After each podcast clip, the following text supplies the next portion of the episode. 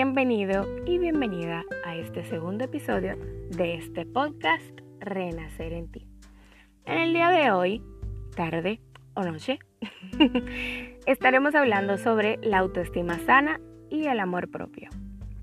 Se entiende por autoestima al aprecio o consideración que uno tiene de sí mismo. Una definición simple y sencilla. Pero, ¿qué es ser uno mismo? Buscando e investigando, puede descifrar que es un conjunto de varios factores, que son los siguientes. Primero, el autoconocimiento, porque no se puede amar lo que no se conoce. Segundo, el autoconcepto, que viene siendo la opinión que tengo sobre mí mismo y me diferencia de los demás.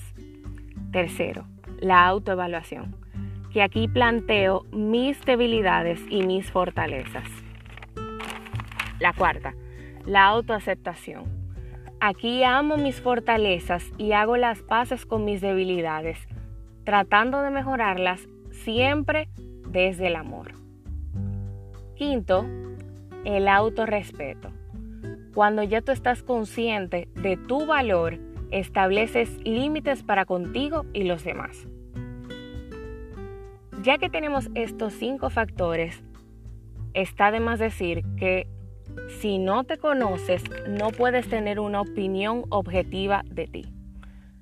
Ni mucho menos podrás tener la capacidad de hacer una evaluación ya que desconoces tus fortalezas y debilidades. No podrás aceptarlas porque desconoces las mismas, ni podrás respetarte porque pondrás los derechos de los demás sobre los tuyos. Y aquí venimos al amor propio, que Sinceramente, hasta yo no conocer todo lo que les acabo de decir, no puedo llegar al amor propio. Pero les contaré ahora mismo un poquito más sobre eso. El famoso amor propio. Love yourself, be yourself. Que lo han enfocado solamente a lo exterior, en lo físico, siendo mucho, muchísimo más que eso. Empecé a relacionarme conmigo misma y el love yourself los otros días, literalmente. a mí me decían, ámate, y yo me quedaba en el aire, literalmente, porque no sabía lo que era. O sea, I'm still learning, by the way. porque uno nunca, nunca, nunca, nunca, nunca, nunca me deja. Ok, ya, Delian, concéntrate. deja de conocerse. Pero ya volviendo al tema, te sabes. ok, ya. Eh, volviendo al tema, el sentirme bien conmigo misma era algo abstracto y utópico para mí. Intentaba cambiarme, ya sea adelgazando, maquillándome, poniéndome ropas ostentosas y todo lo demás, solo para buscar la atención y aprobación de los demás, para así sentirme amada. ¡Qué error! Pero era lo que entendía en ese momento. No puedo culparme ni arrepentirme porque trabajé con lo que tenía en ese momento. Y esa, mi querida amiga, mi querido amigo, es mi invitación para ti en este día, tarde o noche en que me estás escuchando. A que ya no te culpes por lo mal que lo has hecho. Perdonarte y seguir adelante. Tómalo como un nuevo comienzo Haz esas cosas que siempre, siempre dejaste para después. Pasa tiempo de calidad contigo.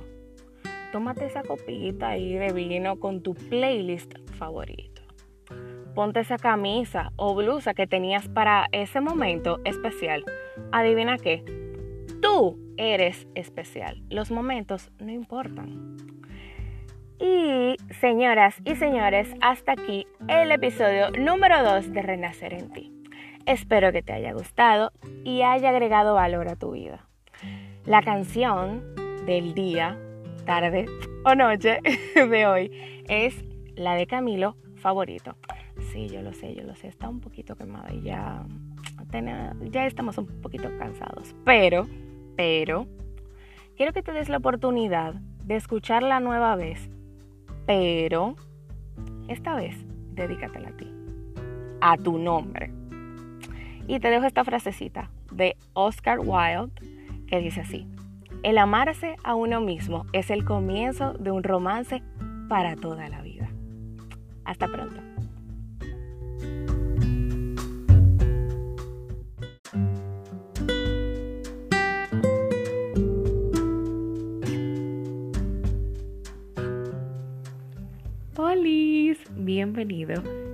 Bienvenida a este tercer episodio de este podcast Renacer en ti.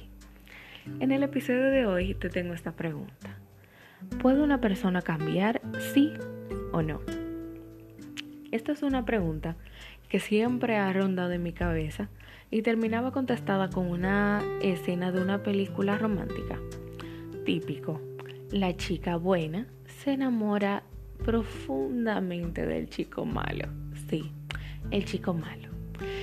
Y el chico malo se enamora profundamente de la chica buena el chico malo solo por el hecho de que la chica buena se enamora de él, él decide cambiar. Y ya, todos felices para siempre.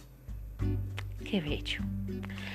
O típico de la Rosa de Guadalupe, solo por el soplo de la Virgen de Guadalupe, las personas que han hecho y deshecho todos los males se borran instantáneamente y ya no vuelven a ser la misma persona. Mira qué bien. y no, realmente no, en la vida real no, no es así. Me ha costado mucho asimilarlo, sí. Levanto la mano derecha y digo que yo pensaba de esa manera hace... Mm, déjame yo no decirlo. Pero no hace mucho, no hace mucho tiempo. Y gracias a los estrellones, claro, las galletas de la vida y las investigaciones que he hecho en base al tema, eh, he reaccionado y he cambiado eh, de percepción. Y realmente las personas no cambian, no cambian, al menos que sea por convicción propia. ¿Y cómo llegan a la convicción propia?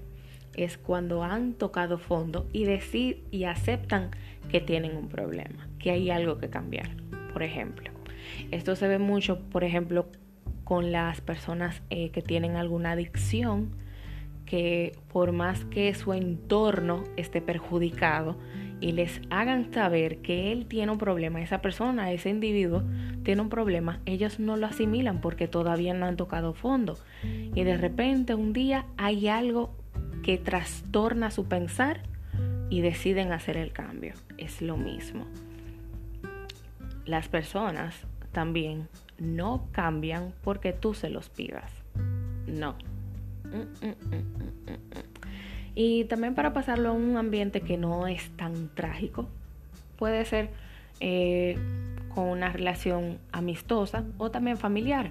Por ejemplo, que esa, ese amigo o ese familiar está haciendo algo que realmente como que te molesta y se lo hace saber.